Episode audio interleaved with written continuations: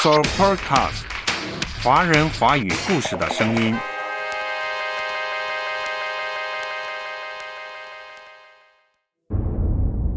当心中的信念动摇了，人的心底里还能抓住什么呢？除了自杀，人还可以走向何处？人还可以走向神圣。阅读开阔视野，豁达心胸。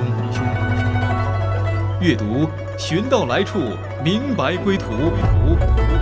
在阅读中看见不一样的世界，遇到更美好的自己。林可辉阅读世界。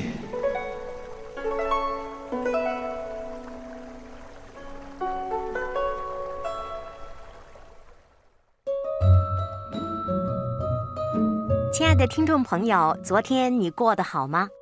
你没听错哦，就是问的是昨天。昨天是农历五月五日，也就是端午节，在这里向您补一声问候，端午安康。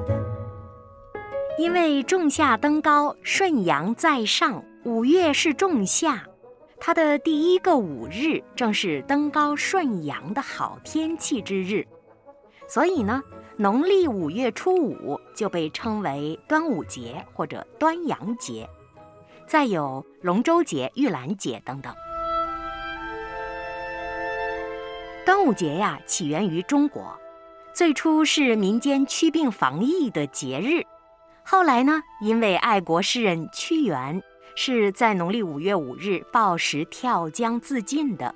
所以这一天就变成了纪念屈原的传统节日。昨天你过得好吗？有没有吃到粽子？有没有划龙舟呢？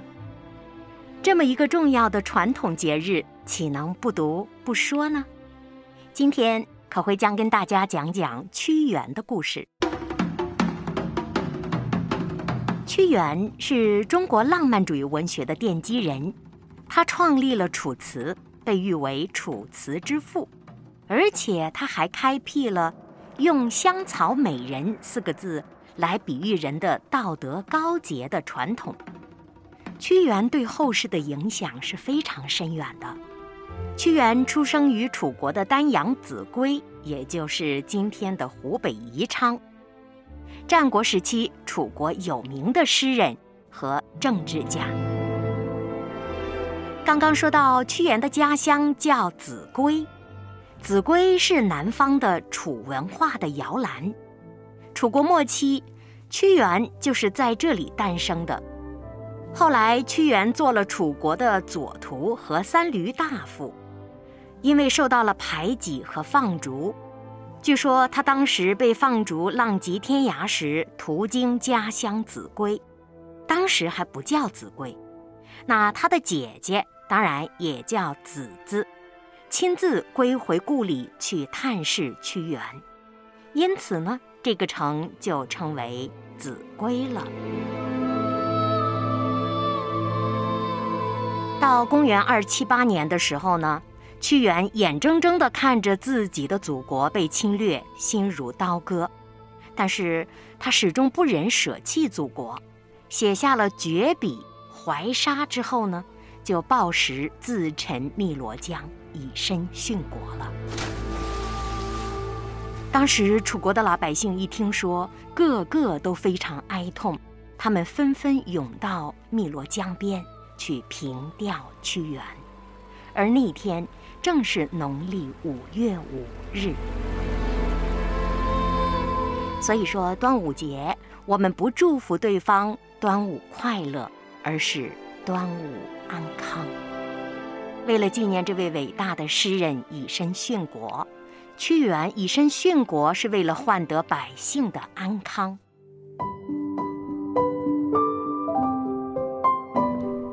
不是一种新玩意儿，不是一种新潮流。So Podcast，华人华语故事的声音。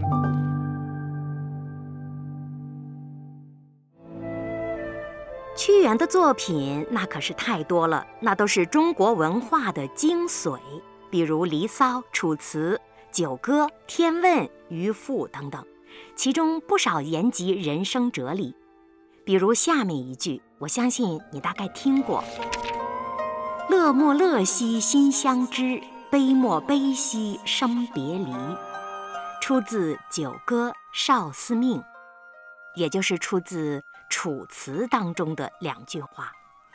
意思是最快乐的事儿莫过于结交了新的好朋友，那最悲伤的事莫过于生死别离的别离了。那可会特别喜欢读的是他的《渔父》。当时屈原被放逐，周游江湖，到了江潭，在这里，屈原刚好遇到了一位渔父。他看到屈原形容枯槁憔悴，并且认得出他就是当朝的三闾大夫，就问他：“何故至于斯啊？”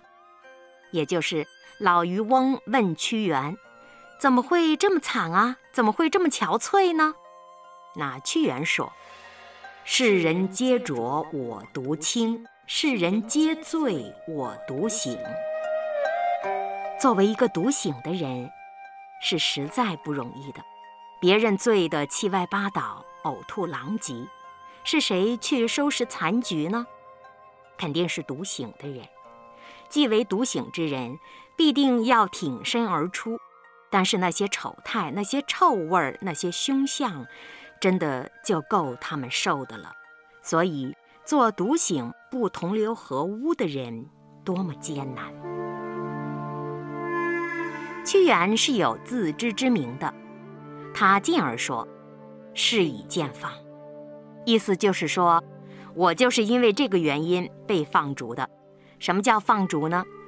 就是说，当年屈原特别坚持要保家卫国，可是，一些权贵特别排挤他，当时他就被赶出了故都，赶到了一些边远的贫荒的地方。屈原自己说：“就是因为世人皆浊我独清，我没有同流合污，所以呢，我就被放逐出去了。这是一种被严重惩罚的结果。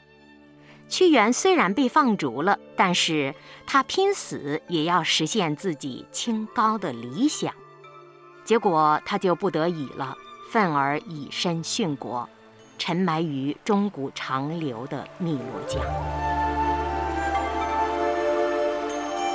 事实上，越清高、越超脱的人，他所要承担的压力也就越大，遇到的困难也就越多。所以在《渔父》一文中，当时老渔翁劝他说：“圣人不宁至于物，而能与世推移。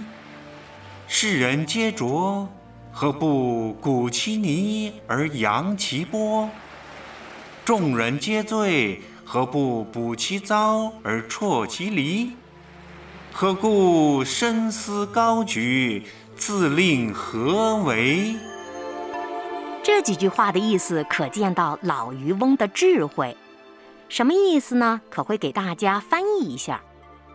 当屈原说：“天下人都浑浊不堪，只有我清澈透明；世人都迷醉了，只有我清醒。”所以我被放逐了，老渔父就教屈原要学会和不同的世人相处。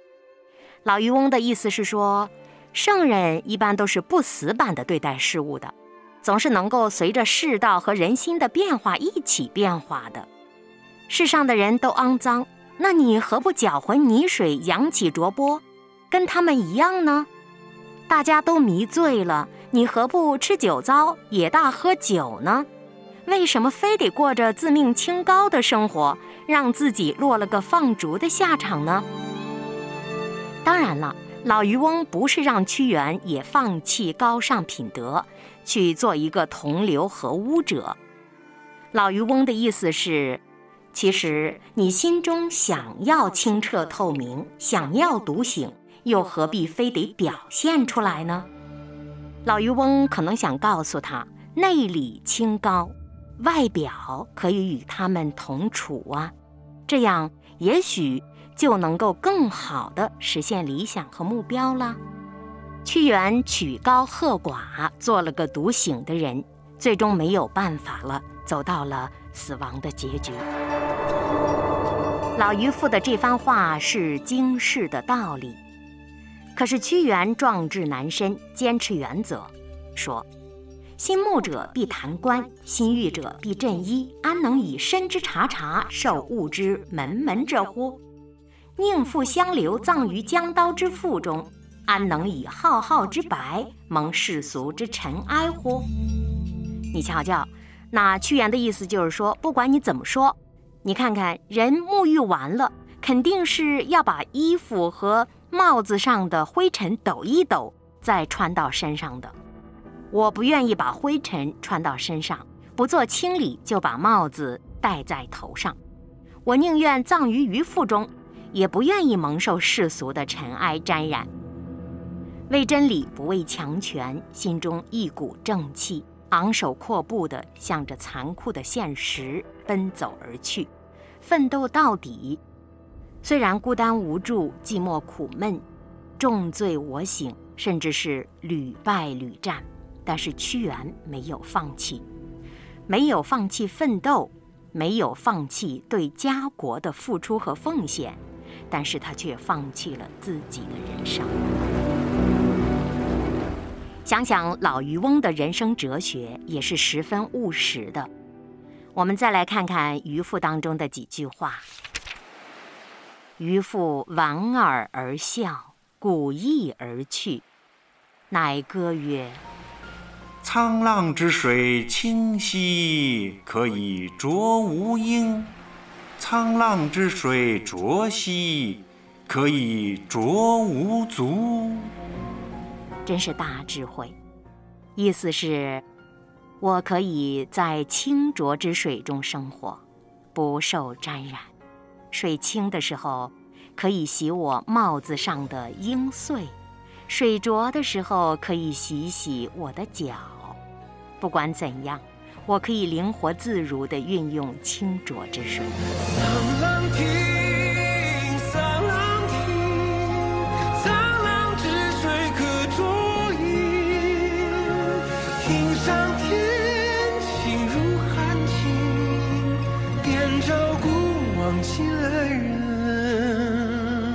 这让可辉想到了《圣经·哥林多前书》当中的几句话。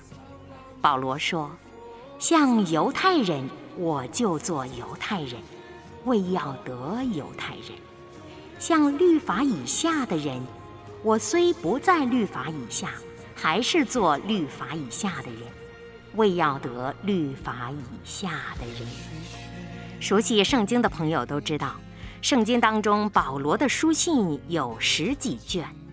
保罗一生得到了许许多多福音的果子，保罗的神学也被后来无数的基督徒高扬。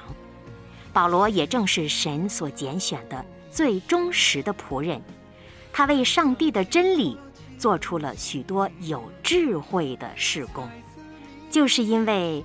他向不同的人可以做不同的传道方法，所以，不管是清是浊，是黑是白，是高是低，是贵是贱，他都能够用对方最需要的方法向对方传达上帝的福音。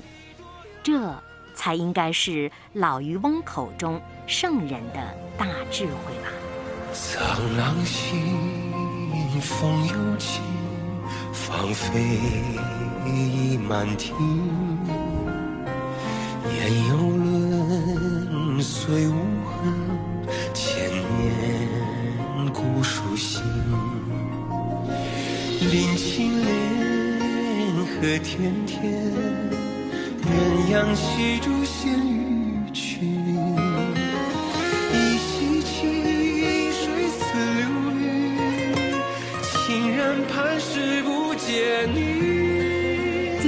是农历的五月六日，想想昨天是端午节，所以可会今天想给大家讲讲端午节当中大家纪念的屈原的故事。沧浪之水清兮，苍浪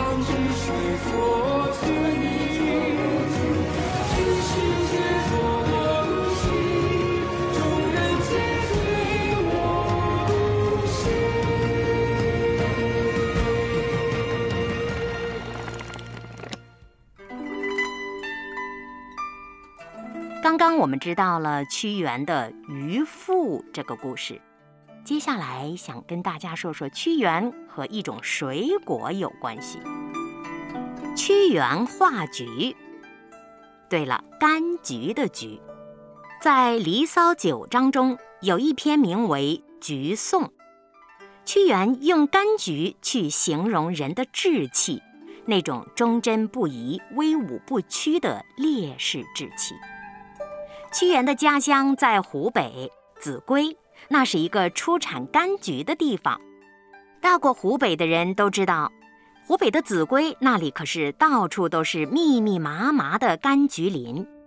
秭归也就是宜昌，那里的柑橘可是最久负盛名了。橘树叶绿花白，果肉香甜，非常的惹人喜爱，所以湖北秭归还被称为。柑橘之乡。有一次亲眼看到了柑橘树，看到枝条上有很多刺。原来虽然结果茂盛，可是却不可以随便乱摘，更不可以随意攀折。小小的橘子不是很起眼，但是这橘树却充满了志气。屈原在《橘颂》当中有以下几句，可谓也是借着橘树和橘子，舒展了自己的抱负，表达了自己不屈的情怀。后皇嘉树，橘来福兮；受命不迁，生南国兮。身故难徙，更衣志兮。绿叶素荣，分其可喜兮。增枝淡极，圆果薄兮。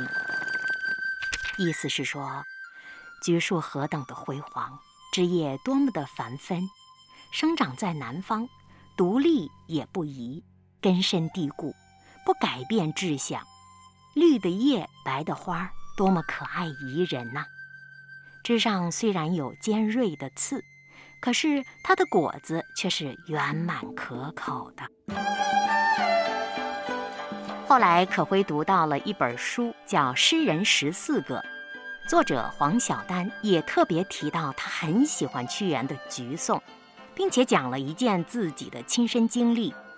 他说，在一个下雪的冬日，忽然发现后院长了一棵橘树，比起桃柳，它的叶子富有蜡质，经冬不凋；比起松柏，它的叶片宽阔油亮，如同翠玉。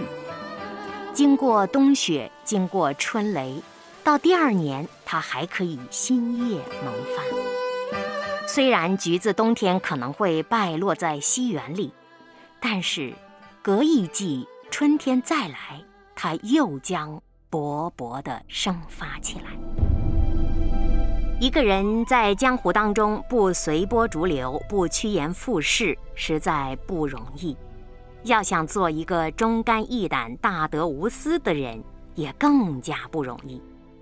这样的人所身负的担子将会无比沉重，甚至有时候会遇到有冤无处伸、壮志难酬的时刻。屈原就是这样的。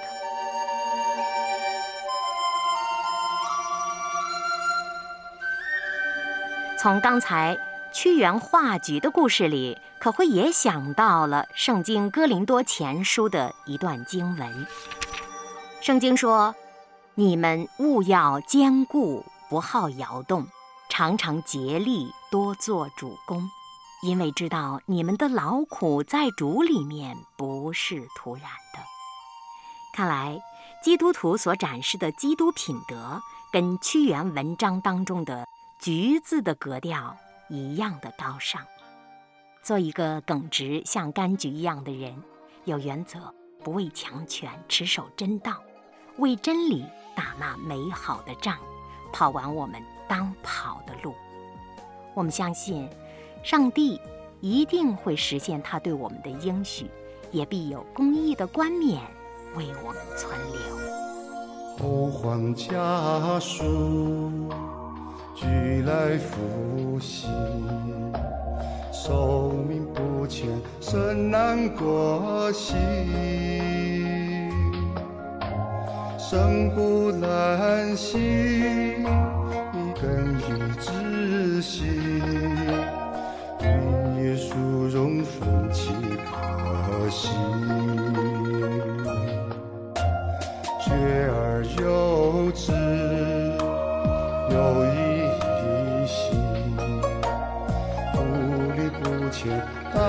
当可惜兮。生不兰兮，亦阔无求兮。诸事独立出于你。昨天是端午节，大家端午安康。今天阅读世界可会跟大家分享的是关于端午节纪念的大诗人屈原的故事。年岁虽少，可是长。心必博以知为乡。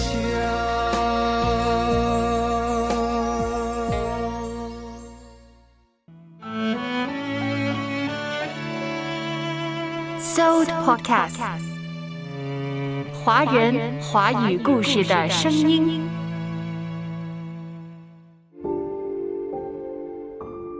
刚刚我们听到了屈原渔父的故事、画菊的故事，第三个也是无可避免的，要讲到他自杀的故事了。从屈原的自杀看中国文化，可会读过当代著名的哲学家刘晓峰的书《拯救与逍遥》，其中特别提到了从屈原的自杀说开去。作者在这本书的序论《诗人自杀的意义》中，特别提到屈原自杀是值得讨论的，甚至用这个故事进入了这本书的主题讨论。在东西方，根据信念理性自杀和杀人的事不断出现。屈原应该是对自己笃信的儒家道德自足的信念产生了怀疑和绝望，所以才自杀了。他是中国历史上第一位自杀的大诗人。那西方启蒙运动之后呢？大量诗人因为对基督教和理性产生了怀疑，又因为反权威、虚无主义、历史理性等等信念逐一破灭了，所以有许多发疯和自杀的事件。但是，作为中国文化处境当中的许多中国人，对于西方的启蒙运动，并没有完全的盲从，看到了启蒙运动对于人思想的解放，也看到了启蒙思想对于人的基本信念的动摇。当信念绝望了，除了自杀，还有什么办法呢？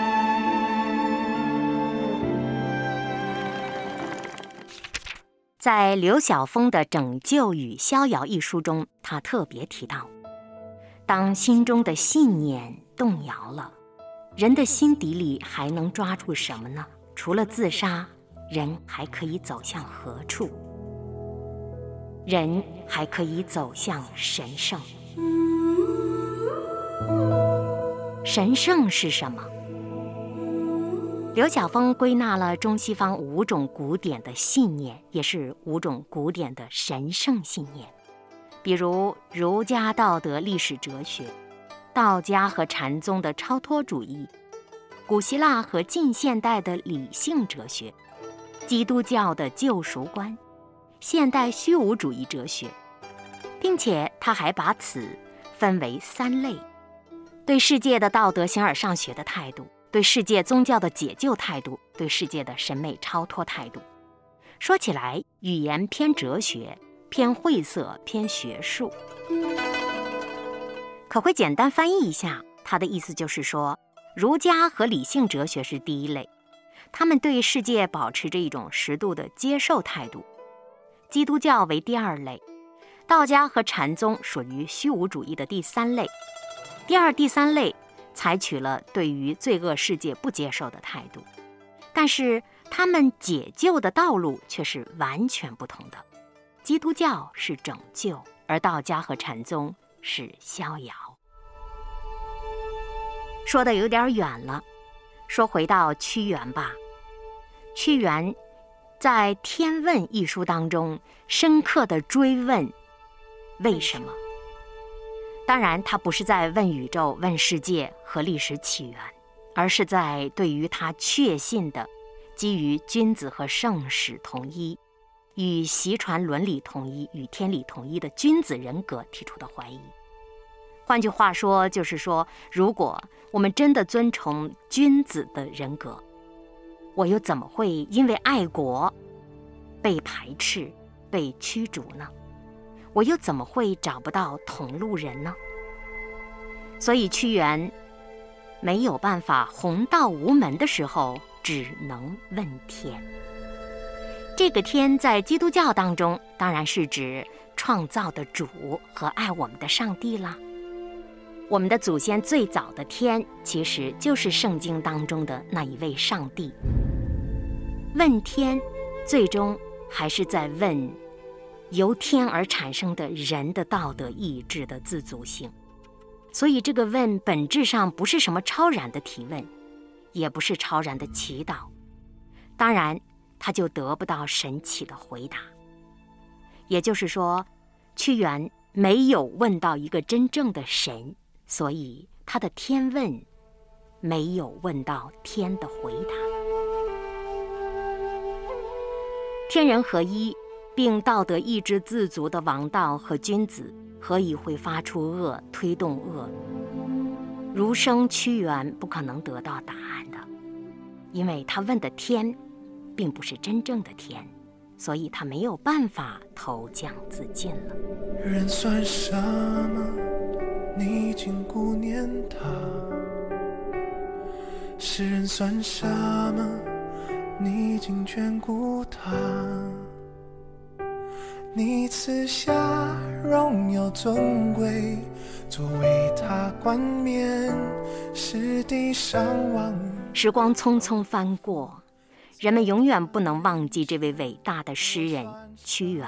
不能忘记他的《天问》，他的《九歌》，他的《渔父》，他的《橘颂》。我们总要用每年的农历五月五日来纪念他。当我们互相道一声端午安康的时候，希望我们知道，那不得不投江自尽的屈原，多么希望自己能够问到了真正的天。当我抬头仰望你手的天。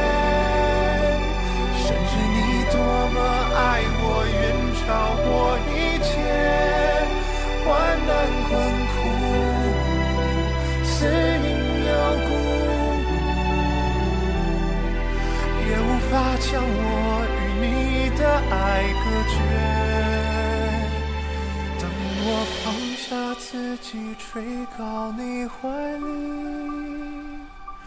我的灵雀跃欢欣，不停赞美你，耶稣基督，我的救主。你的宝血赎回了我的生命。